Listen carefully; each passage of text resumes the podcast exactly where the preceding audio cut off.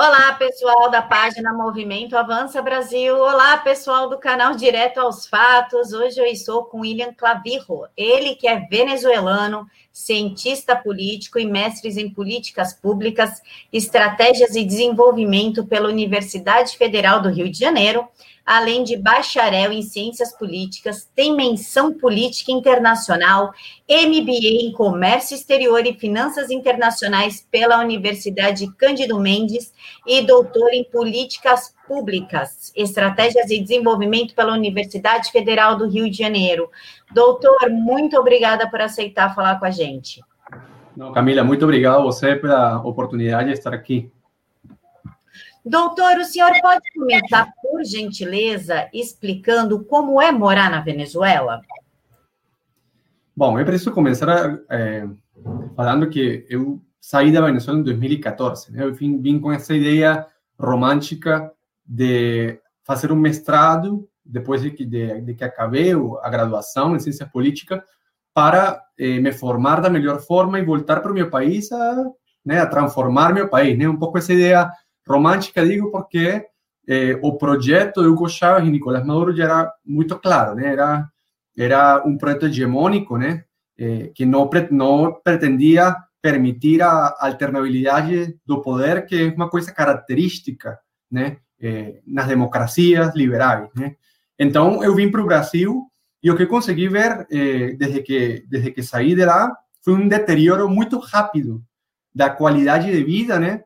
Eh, dos indicadores socioeconómicos y la capacidad de las personas por sí mismas para poder satisfacer sus despesas más básicas y poder tener una vida digna. Porque lo que aconteció fue eso, el chavismo en términos económicos acabó destruyendo las bases materiales que tenían permitido que las personas pudiesen eh, eh, se sustentar por sí mismas ¿no? Eh, y alcanzar esa autonomía ¿no? que, que a como ciudadano debe trabajar para, para conseguir una autonomía económica. Então, o chavismo fez isso. O chavismo, a través de um conjunto de, de políticas erráticas, totalmente equivocadas e anacrônicas, eh, acabou destruindo o sistema econômico, né? acabou destruindo a geração de riqueza, acabou destruindo nossa principal fonte de riqueza, que era a indústria petrolífera, né? uma indústria que era, era eh, era exemplo para o mundo, mesmo sendo uma indústria controlada pelo Estado, mas por uma empresa pública muito competente, como era a Petróleos da Venezuela, a PDVSA. Então, isso foi o que eu vi. Eu, eu, eu vim para o Brasil quando a, a crise né, estava começando a se agudizar rapidamente.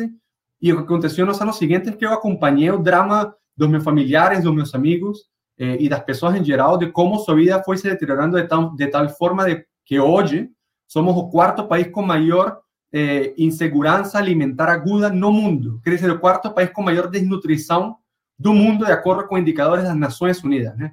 E isso é responsabilidade de uns atores, né, que são Nicolás Maduro e a estrutura de poder que hoje eh, nos obriga, né, que hoje somete ao povo da Venezuela, que acabou com as instituições democráticas e que acabou com a possibilidade de a gente eh, ter, atender né, essa crise terrível que eles mesmos provocaram. Doutor, qual foi o pior momento da Venezuela? A ditadura de Chávez ou a ditadura do Maduro?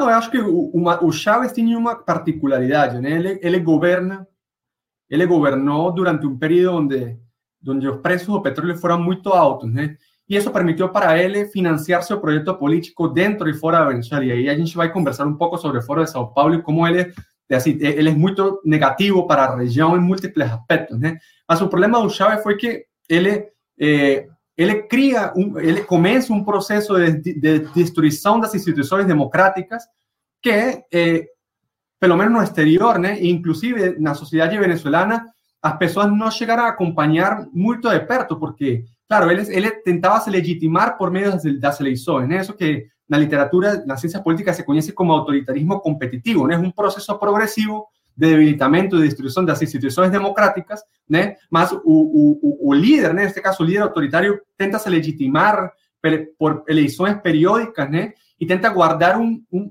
né? mostrar para o mundo né, que ele se importa com as instituições, quando na verdade ele está infiltrando as instituições, acabando com a independência do poder, restringindo direitos e liberdades, né?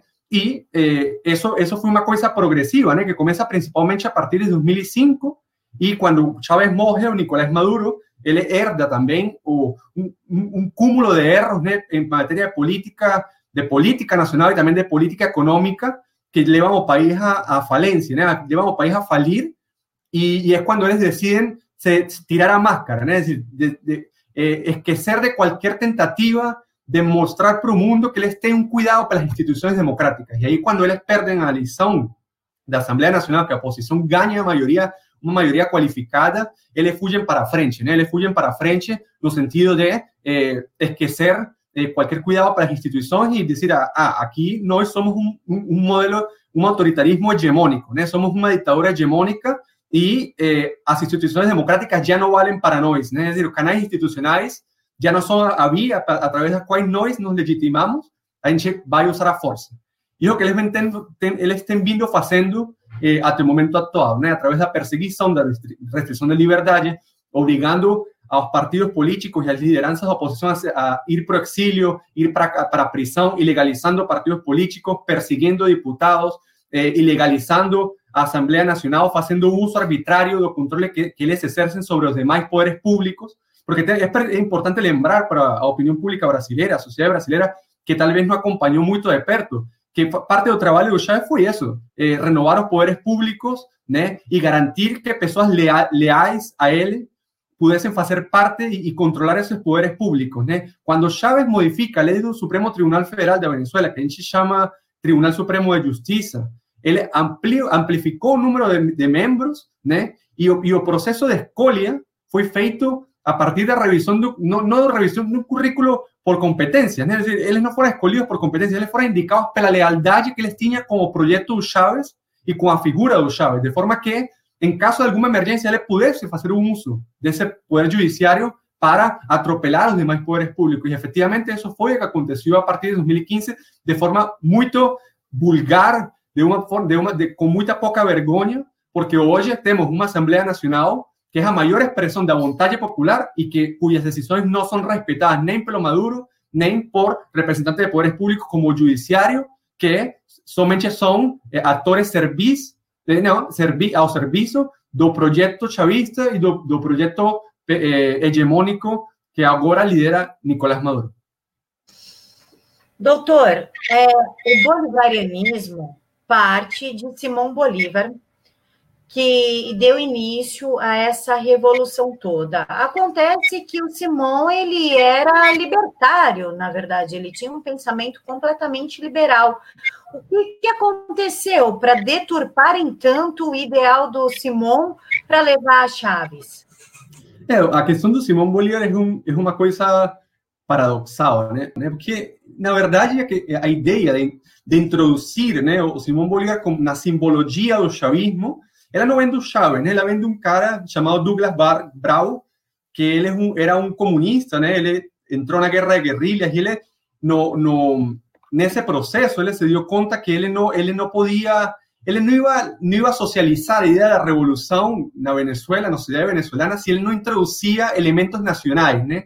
Que pudessem eh, socializar a questão do, da, da luta revolucionária com a cultura venezuelana. É quando aí nasce essa questão do, do socialismo, de, do, do Simón Bolívar, né? E a introdução de outras, de outras identidades da nossa história, os símbolos da nossa história para né, construir este imaginário que, que chavista, né? E que eles se apropriaram desse símbolo, né? Bolívar é o libertador da Venezuela e de outras cinco, de cinco, de cinco, países eh, América do Sul, né? E da América Central, porque Canadá, que digo, Panamá eh, faz parte, eh, um, era, era parte da Colômbia quando, quando a Colômbia eh, fica independente da, do Reino da Espanha, né? Então, sim, efetivamente é uma coisa muito paradoxal eh, e eles eh, introduzem né, nesse toteísmo chavismo, chavista né, como, como um símbolo identitário, mas que não tem nenhum sentido. Né? Realmente, Simão Bolívar era um branco, um, um branco rico, um dos brancos mais ricos da, da, da, da, da na capitania geral da Venezuela. Era um, efetivamente, ele era um cara que eh, era um, era um, era, prócer, que ele, ele tinha ideias liberais da época, né, perseguir ideias liberais da época, mas também era um cara autoritário? Bolívar começa promovendo valores liberais, mas acaba sendo ditador da, da Grande Colômbia, né? Ele coloca Antônio José de Sucre como ditador er, er, eh, permanente na, na, no Alto Perú, né? Que é a Bolívia. E eh, assim, são que, na verdade, eles tentam associar né, com a ideia de, da, da união da, regi da, como ideia de, de, de vender eh, romanticamente o projeto que este senhor Douglas, Douglas, eh, Douglas Bravo tenta introduzir na, na política venezuelana e que também tenta introduzir eh, y que consigue introducir una Fuerza Armada Nacional, porque es importante destacar eso. Hugo Chávez, él, él entra en ese movimiento de izquierda revolucionaria a partir de esa tentativa que se da por Douglas Bravo y Pelo Irmado Chávez, que es Adrúbal Chávez, para, para no, no, sé si es Adrúbal Chávez, uno de los hermanos de Chávez, muchos, ¿no? Eh, para introducir ideas revolucionarias en la Fuerza Armada. Y cuando Chávez comienza a hacer parte de esa secta llamada Movimiento Bolivariano Revolucionario Docentes, ¿eh? que la verdad comienza a reclutar eh, jóvenes oficiales militares venezolanos y comienza a difundir esas ideas, también ideas de, de Simón Rodríguez, de, de, la idea de crear un proyecto único. Simón Rodríguez, para quien no sabe, también es un prócer de independencia eh, de Venezuela y, fue maestro de Bolívar. ¿no? Y también introduce cuestiones como eh, las ideas de, de José Martínez, un, un, personaje de la historia cubana que es muy idolatrado pero los sectores de izquierda. Entonces, él comienza a difundir estas ideas en la institución militar y se plantean, a se, eh, se proponen a poder político en Venezuela por la vía de la fuerza desde 1982. ¿no? Eso solo va a, ser, va a ser materializar la tentativa de golpe que le intentan hacer contra Carlos Andrés Pérez en 92, de una década después, y que acabó siendo un fracaso. ¿no? Y después de ahí, eh, país en una crisis institucional, una crisis de legitimidad del sistema, del sistema político, eh, por una crisis económica también que padeció Venezuela a partir de la década de 80, eh, Chávez comienza a vender, a se dar cuenta que tenía tal vez alguna posibilidad de llegar eh, a poder por la vía electoral, es cuando él crea el movimiento Quinta República y comienza con su proceso antisistema de destrucción de las instituciones, ¿no? de desrespeto con las instituciones que acabó una tragedia que a gente vive ahora. ¿no? Doutor, o senhor viveu na Bolívia, na, na Venezuela, até 2014. Ou Sim. seja, pegou aí todo o comunismo. Como é viver no comunismo em questão de alimentação, horário, se tem água, se tem luz? Como é a realidade da Venezuela propriamente dita? Bom, aí, um, um primeiro, uma primeira questão, talvez não chamaria comunismo, assim, não existe um consenso sobre como denominar o, o, o período Chávez, né? Mas efectivamente eles fazem uma transição para, para, para uma, uma economia socialista, né? Eles eh, incorporam as principais ideias eh, mais relevantes de teses socialistas, muito inspiradas inclusive no socialismo real e também na experiência cubana, né? Que efectivamente acaba, por violentar muitas liberdades e direitos na população venezuelana, né? Então, desde que Chávez llegó, él comienza a introducir esas ideas que, y, y que ganan mucho más fuerza a partir de 2006, cuando él decide realmente radicalizar, ¿no? hacer la transición pro socialismo y que fueran muy negativas para, para la población venezolana. Aquí, aquí en Brasil, de una forma eh, simplista, se habla sobre cómo Venezuela era extremadamente dependiente del petróleo y que era incapaz de producir muchas cosas. Y, y yo acho que esa, esa, esa simplicidad con que eh, os cientistas sociales en muchos círculos académicos abordan eh, a situación de Venezuela y la historia de Venezuela es muy, es muy incorrecta y a gente que tener mucho cuidado con eso. Voy a dar solamente un ejemplo. Venezuela de 2004 era autosuficiente en la producción de carne bovina, por ejemplo.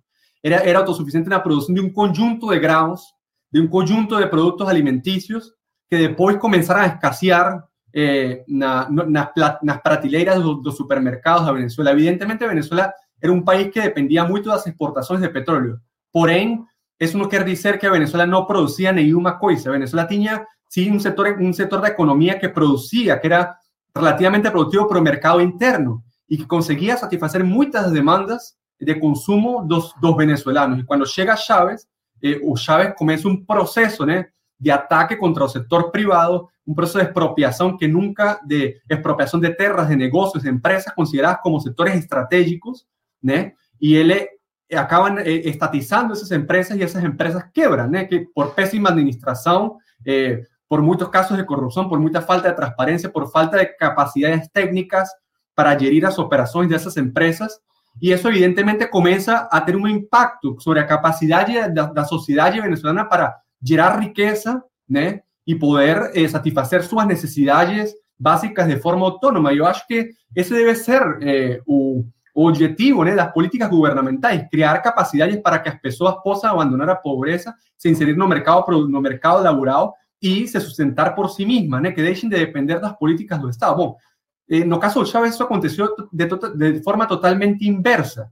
E isso afetou muito a capacidade das pessoas. Teve pessoas que perdeu o trabalho da sua vida. Tem indicadores sobre isso, de mais de 10 mil empresas estatizadas e perdidas, de empresas que fecharam, mais de, mil, de 1.300 empresas estatizadas e perdidas em setores estratégicos e mais de 10 mil empresas que quebraram durante esse, esse período, né?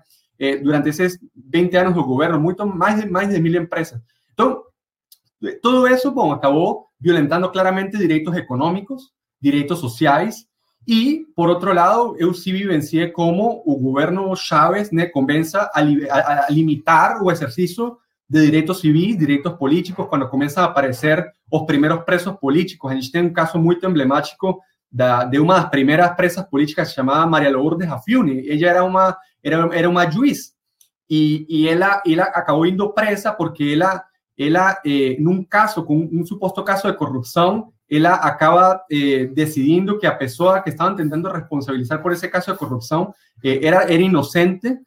Inmediatamente Hugo Chávez sai en, la TV Nacional mandando a prender a señora, né, a señora Fiuni, e, e o Poder Judiciário agiu, né, agiu, ficou agindo, eh, eh, atendendo que eram emanadas do Poder, do poder Executivo, né, uma clara interferência no Poder Judiciário e que acabou levando essa, essa senhora a, a, a arbitra, a uma prisão arbitrária por mais de, de cinco anos, né?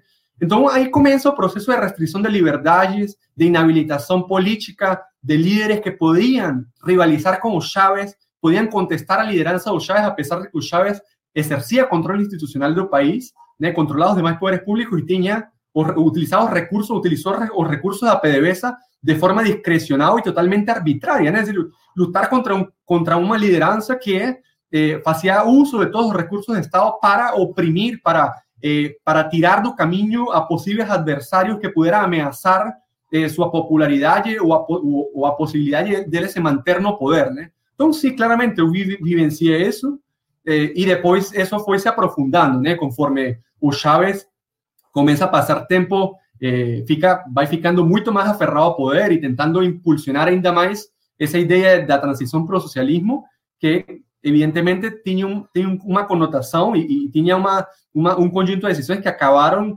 violando, violentando as liberdades e direitos fundamentais das pessoas. Doutor, Foro de São Paulo. Muito se fala em Foro de São Paulo.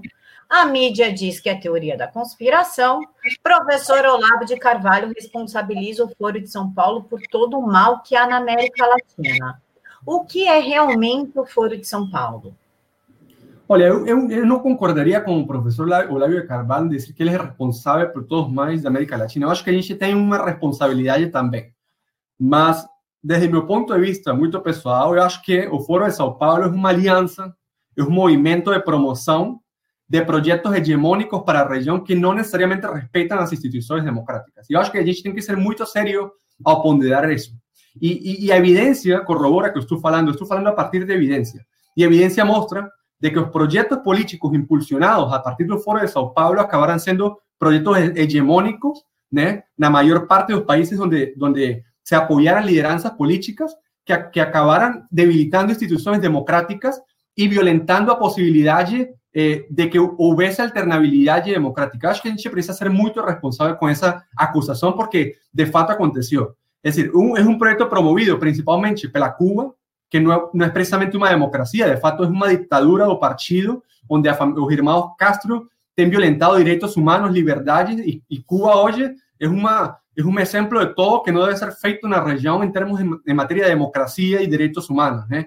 Estamos hablando de Venezuela, donde Hugo Chávez financió ese proyecto ¿eh? y acabó destruyendo las instituciones democráticas de, de forma tal que hoy a Venezuela es o maior epicentro, o maior eh, o, o, o, país epicentro de, de, de, instabilidade, né? foco de instabilidade regional. Estamos falando de casos como eh, os regimes de Daniel Ortega na Nicarágua ou do Evo Morales na Bolívia, que llegaran pela vía democrática e infelizmente acabaran se degenerando né, e acabaram sendo derivas autoritárias, porque o que está acontecendo na Nicarágua eh, foi isso, né, foi cara que eh, começou o mesmo processo né, de deterioramento das instituições democráticas e ah, se está aferrando ao poder por encima do sofrimento dos nicaragüenses que estão fugindo. Muitas pessoas tiveram que se exiliar nos últimos anos porque o cara apertou né, o cerco o cerco contra a democracia e acabou violentando muitos direitos civis, políticos, económicos y sociales. Y no caso de Evo Morales, que también tentó se aferrar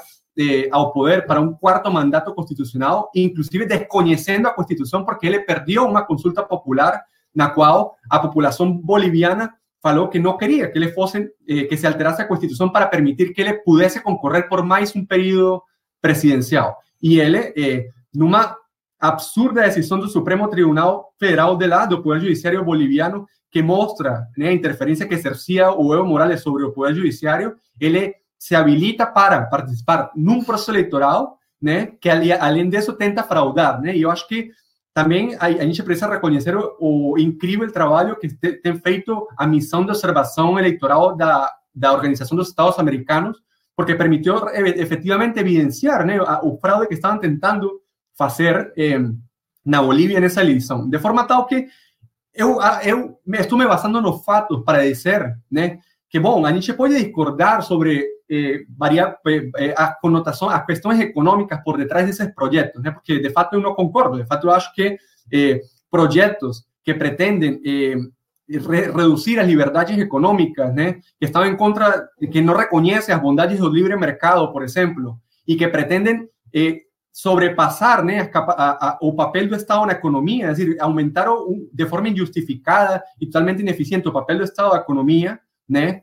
Eh, bom, essas são questões que são debatidas. Eu não estou de acordo, ok? Mas o problema é que é, é essa questão, o problema mais sério é o perigo, né? Que o, o, as lideranças promovidas pelo Foro de São Paulo, eh, elas têm para a, a saúde das democracias da América Latina. Eu acho que aí é onde a gente tem que ter muito cuidado. Eu acho que aí o que a gente tem, precisa denunciar, que precisa, a gente precisa advertir para a sociedade brasileira e para a sociedade da região latino-americana sobre esse risco que representa o Foro de São Paulo. E, e, e eu acho que a melhor prova disso é que é o desgaste que eles, eles sofreram né, pela irrefutável evidência de o dano que eles têm feito aos sistemas democráticos da região. E a evidência disso é que temos exemplos da, da criação deste grupo de, de Puebla, que é uma tentativa de renovar de, renovar la imagen de, de, una, de, una, de una organización eh, eh, eh, regional, de una organización de lideranzas políticas de izquierda que, que entendió que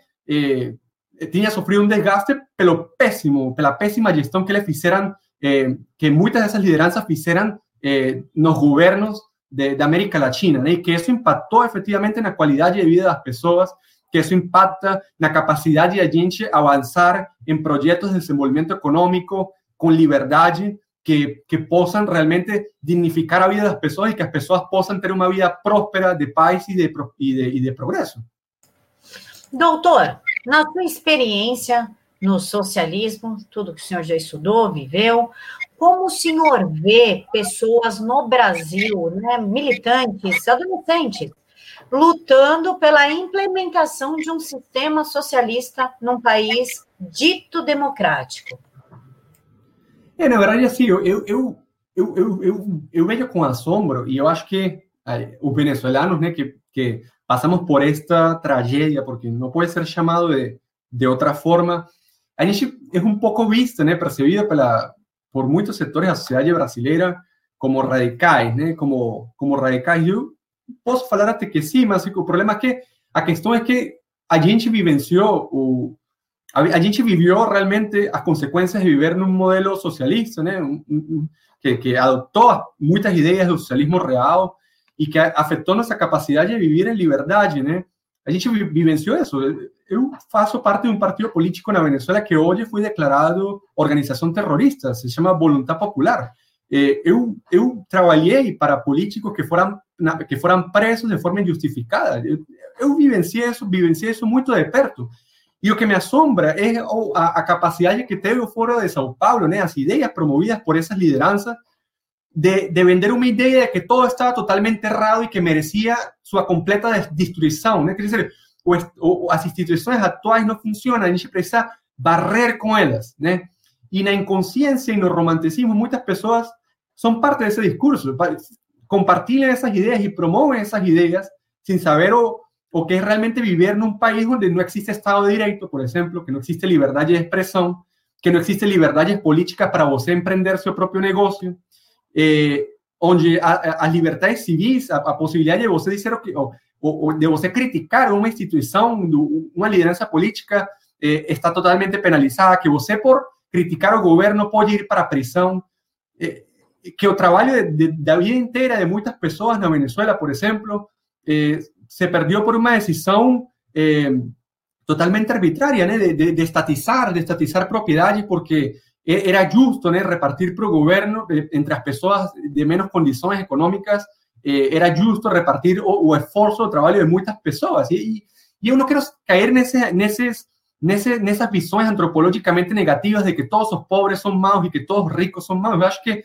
como tem pessoas boas y ruins, tem, y, y claramente de intereses, cada quien persigue sus intereses, mas o punto es que se socializó una idea que es muy perigosa para la democracia en América Latina y es esa necesidad de destruir todo, de, que el mundo es muy injusto y que las instituciones actuales y que las condiciones actuales son totalmente injustas, sin pensar que, sabe, las instituciones o, que, o que a gente tem, a realidade que a gente vive en la región pueden no ser perfectas, mas han permitido que muchas personas abandonen la pobreza, han permitido con todas las dificultades que personas puedan estudiar possam entrar em sistemas de educação públicos ou privados e possam se inserir no mercado laboral.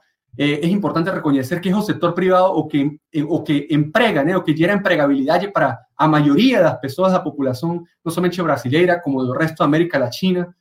Então, essa, essa visão antropologicamente negativa é totalmente, é, totalmente é perigosa para o futuro e para a estabilidade da região, e a gente tem que advertir isso. A gente pode solucionar nossas diferenças pela via da democracia sem necessidade de atropelar os direitos dos outros. E a gente pode chegar a acordos, eh, mínimos que permitam eh, eh, sustentar projetos nacionais eh, que permitam eh, impulsionar o desenvolvimento econômico e social. Só que a gente não pode cair nessas, nessas visões antropologicamente negativas de que, que o setor privado é, é, é ruim, o capital, nessa visão do capital, que é uma coisa meio difusa, né? Dizer, o capital tem uma lógica que é, está em contra da, das liberdades e da, da, da, de que as pessoas eh, empobrecidas possam eh, se superarem e sair adiante. Isso é mentira, isso na verdade não é uma, não é uma realidade. Pode acontecer de forma pontual, mas essas generalizações, essas crenças antropologicamente negativas são muito, negat são muito ruins para a possibilidade de a gente realmente prosperar como país e como região. Doutor, os Estados Unidos, né, Donald Trump, quer prender o Maduro, né? Ele está fazendo ali todo uma, um cerco na Venezuela, porque ele quer prender o Maduro como narcotraficante. Como o senhor vê essa ação dos Estados Unidos com o apoio de outros países? Maduro realmente merece ser preso? Existe um narcotráfico? Como, qual é a percepção do senhor neste fato? Esa, en esa questão, eu preciso, eu preciso também eh, fazer um reconhecimento ao importante esforço que tem feito o governo dos Estados Unidos eh, e o Grupo de Lima, né, que é essa organização que se criou para apoiar os esforços de restauração da ordem democrática na Venezuela. Eu acho que eh, a que está exercendo os Estados Unidos hoje é fundamental e tem sido fundamental para que realmente o regime de Maduro, que exerce el control institucional del país, que es responsable de la crisis, ¿no? que la, la crisis que hoy padece o de Venezuela, que es responsable por, eh, por un, un, cúmulo enorme de víctimas eh, de torturas, de detenciones arbitrarias, eh, eh en situación de desnutrición, entre otras, eh, ha sido fundamental. A gente precisa abandonar esas, esas, esas ideas románticas sobre o que significó el chavismo para, para Venezuela y para, y para, para la región latinoamericana y de verdad abordar de acuerdo al fato. A gente precisa hacer una discusión mucho más seria sobre o que tem sido o chavismo, seu caráter autoritário, né? E o dano que tem gerado para a população venezuelana. E isso é, é abordado de uma forma totalmente romântica por muitos setores de esquerda brasileira, que é uma forma muito vergonhosa, porque é uma burla contra as vítimas da ditadura de Maduro. E muitas delas que estão aqui, muitos deles estamos aqui, somos mais de 260 mil pessoas. E se trata de um regime, um regime autoritário que se nega a permitir que o país volte ao trilho das instituições democráticas, que se nega a permitir a reinstitucionalização democrática eh, do país. E isso é uma realidade. Eh, e, nesse sentido, a pressão norte-americana tem sido fundamental, porque eles exercem o controle institucional do país, eles controlan o uso de la fuerza porque están ellos o controle las armas, inclusive a través de grupos irregulares que les estén criados para reprimir, para amedrentar, para, para encher de miedo, para sembrar o, terror en la población venezolana. Y ellos se negan. Estamos hablando de una oposición que ha feito realmente un trabajo importante para poder devolver a Venezuela para institucionalidad democrática y es un régimen que se nega a permitir que, te, que exista alternabilidade política, né, que exista outro projeto além do projeto político deles. Então, efetivamente, o, o governo dos Estados Unidos tem sido fundamental para isso. Acho que se a Venezuela hoje pode chegar a, a, a voltar, né, pode voltar a, trilhos do, das instituições democráticas, em grande parte, será pelo, pela pressão hoje exercida pelos Estados Unidos.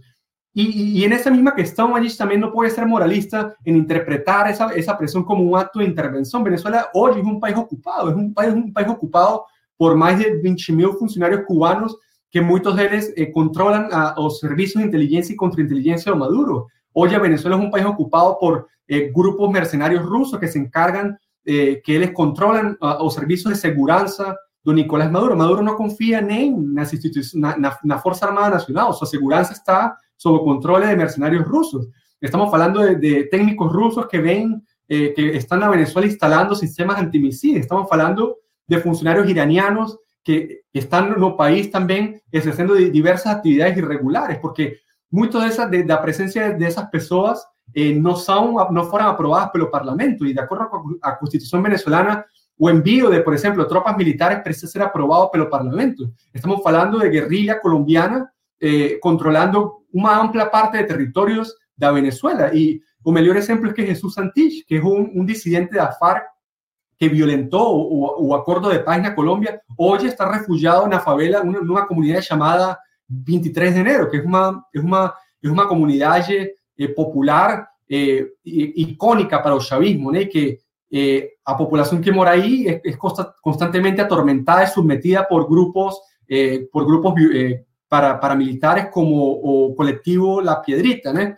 Então, você se dá conta que esse argumento é muito moralista, você falar eh, que a intervenção dos Estados Unidos é, é violentar a, a, a, nacional e a soberania popular. Realmente a soberania popular já foi violentada pela presença dessas potências estrangeiras no país. A soberania popular já foi violentada quando Maduro de, decidiu desconhecer a vontade do povo venezolano de permitir que, que uma maioria la Asamblea Nacional pudiese ejercer un normal control, un, control normal como es común en todas las democracias de los demás poderes públicos. Estamos hablando de un, de, de de Nicolás Maduro que eh, fraudó a la elección presidencial y no permite que, que exista, eh, que exista alternabilidad de poder, porque él fue quien destruyó las instituciones democráticas.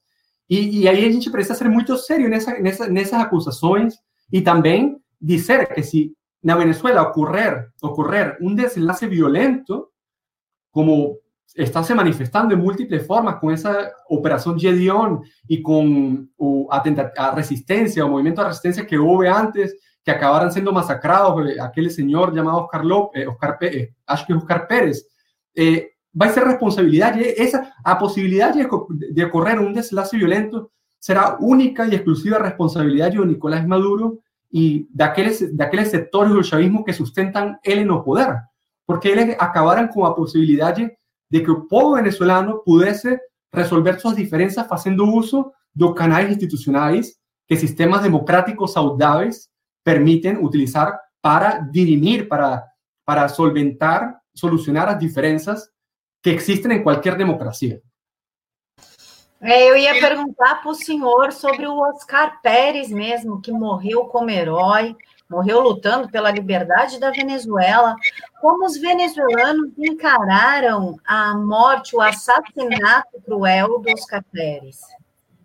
Não, isso foi, na verdade, assim, o, o como é comum de, eh, viver né, sobre, sobre o controle um regi sobre o controle um regime autoritário, né, um, um regime ditatorial, né.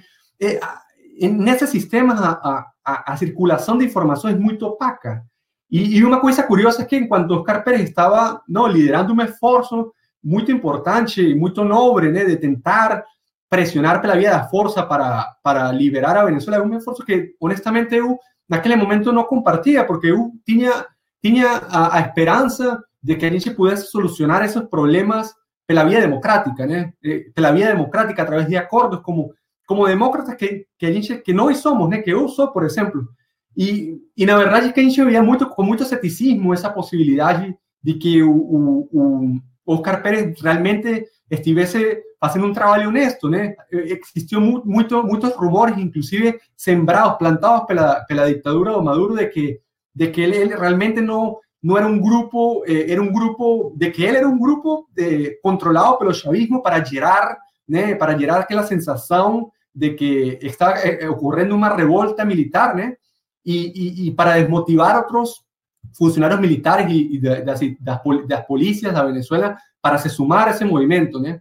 Então, quando a gente vê como ele foi brutalmente massacrado, eu acho que caiu a ficha para muitas pessoas sobre, sobre que realmente estava fazendo, mas eu preciso dizer com responsabilidade, eu me sinto muito, eu sinto muita pena pelo que aconteceu com Oscar Pérez, ele realmente é um mártir do, da, e uma vítima da ditadura Nicolás Maduro, eh, e naquele momento eu realmente não veia que isso estava, que, que isso realmente era um movimento sério, né? Porque a gente, como, aliás, militante de um partido político, a gente tinha né, um compromisso com eh, tentar canalizar a crise né, e procurar uma solução pacífica que gerasse o, o, men, a, a, a, menor dor possível, né? E quando isso aconteceu, foi muito doloroso se, se dar conta que realmente ele estava perseguindo um, um objetivo nobre e honesto, né? Que era tentar a liberação da Venezuela. E isso foi muito doloroso, per, pelo menos para mim. Eu me senti eh, muito mal? De ver como ele foi brutalmente assassinado, mesmo que talvez não compartisse a rota, né? Estabelecida por ele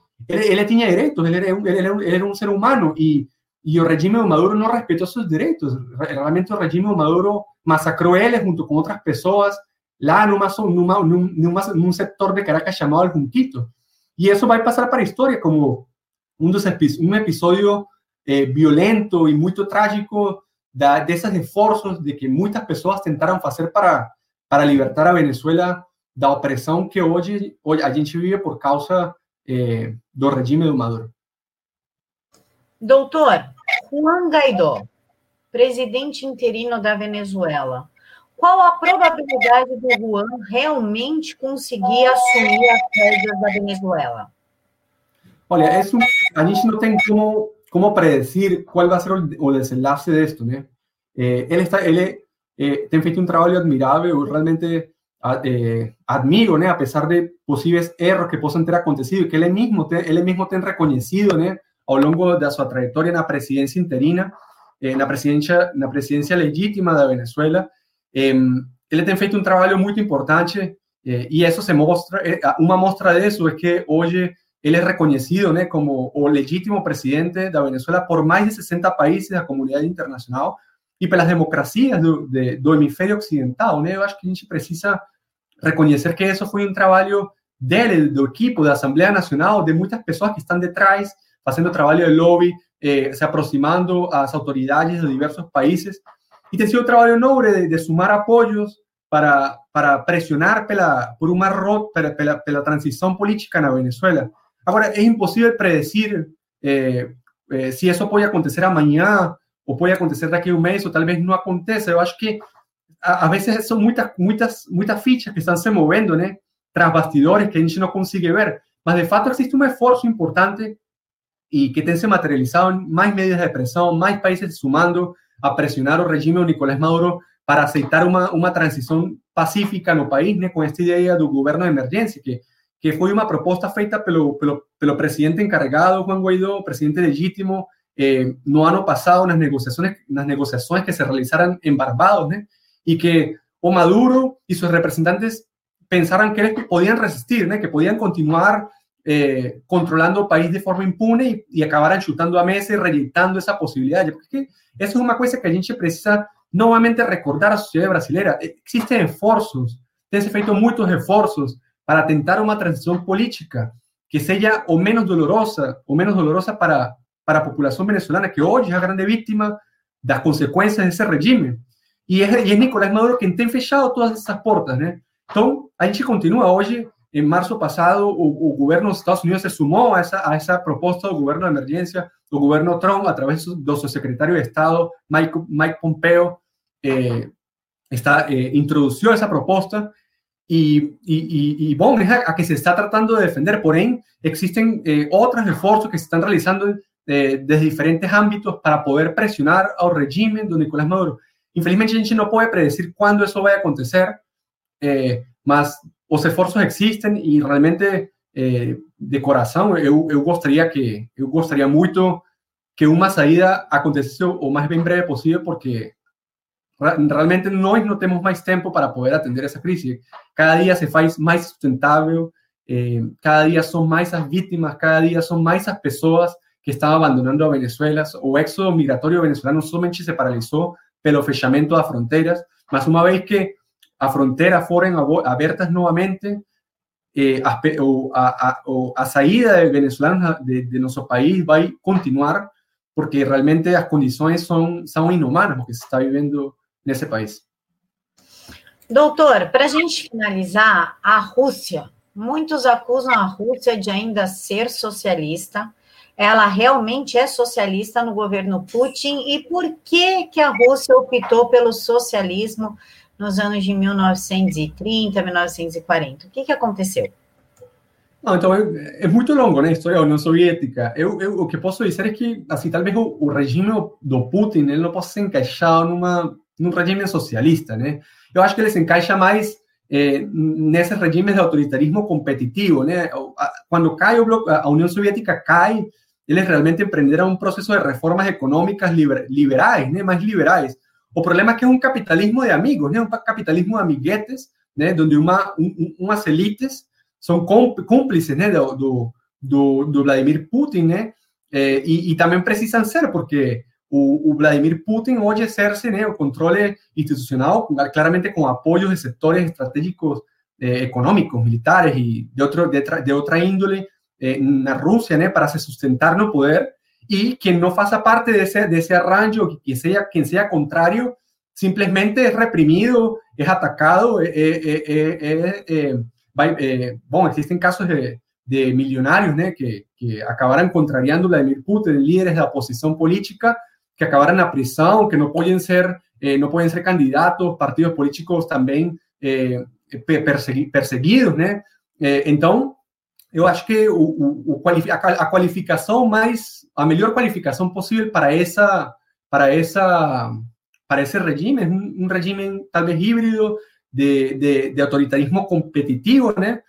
Eh, que, bom, consigue se afiançar no poder e, e, que, e que hoje desempenha un papel fundamental para poder liberar a Venezuela de la opresión, ¿no? que significa estar sobre una dictadura como la de Nicolás Maduro. Realmente los rusos hoy ellos son un actor fundamental para solucionar esta cuestión. Ellos usan a Venezuela como un como un, un, un, un dos, un dos, dos peões en la disputa geopolítica mundial para contrariar a su potencia rival, que es los, Estados Unidos. ¿no?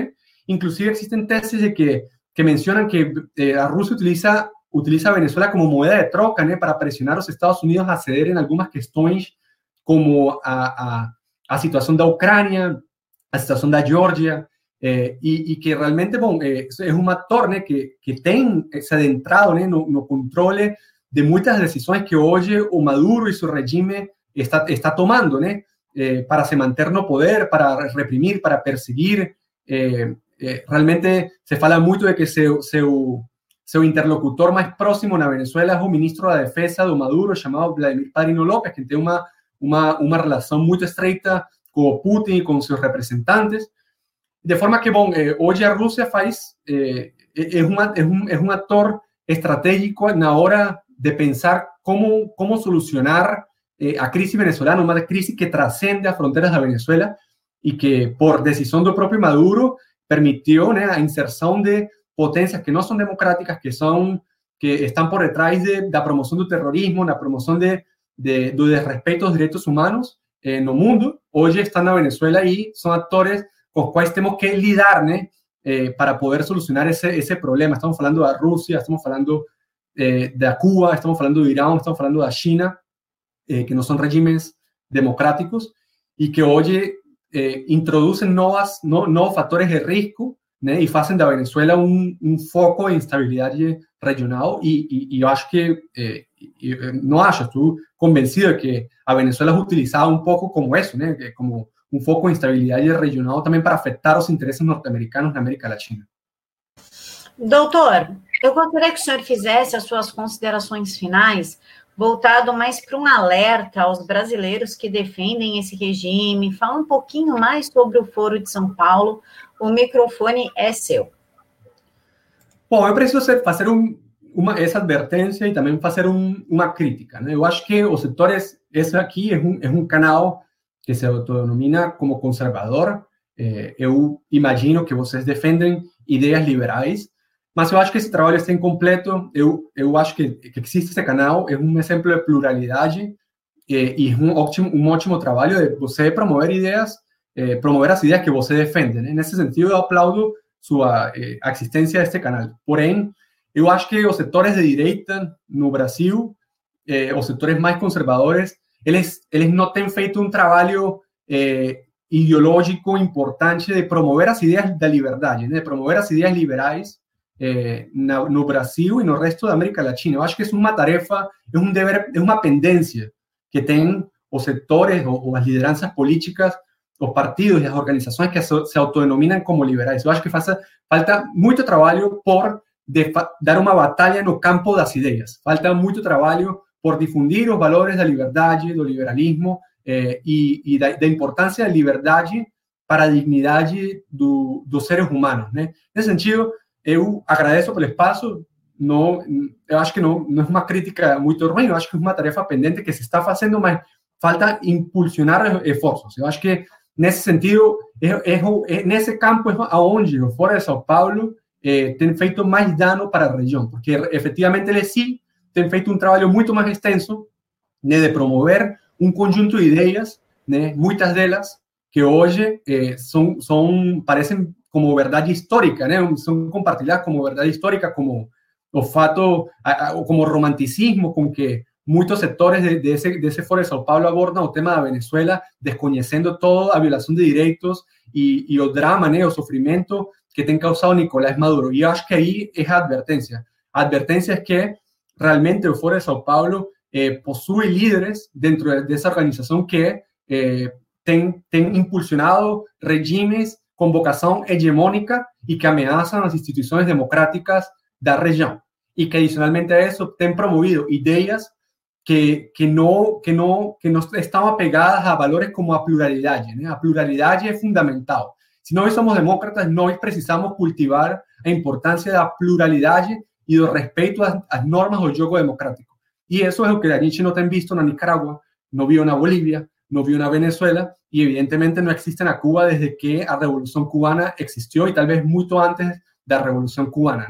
¿no? Efectivamente, ellos no, no defienden y ellos son, oye, cómplices ¿no? de una tragedia como a venezolana que ya ha sido confirmada ¿no? por irrefutable evidencia por múltiples organismos multilaterales como las Agencias de Naciones Unidas, Organización de los Estados Americanos y eh, gobiernos eh, os gobiernos de la región que hoy eh, y no reconocen a Nicolás Maduro como eh, presidente legítimo de Venezuela porque efectivamente saben que se robó, que fraudó las elecciones y eh, acabó de destruir las instituciones democráticas que permitirían solucionar nuestras diferencias como, como sociedad y como país.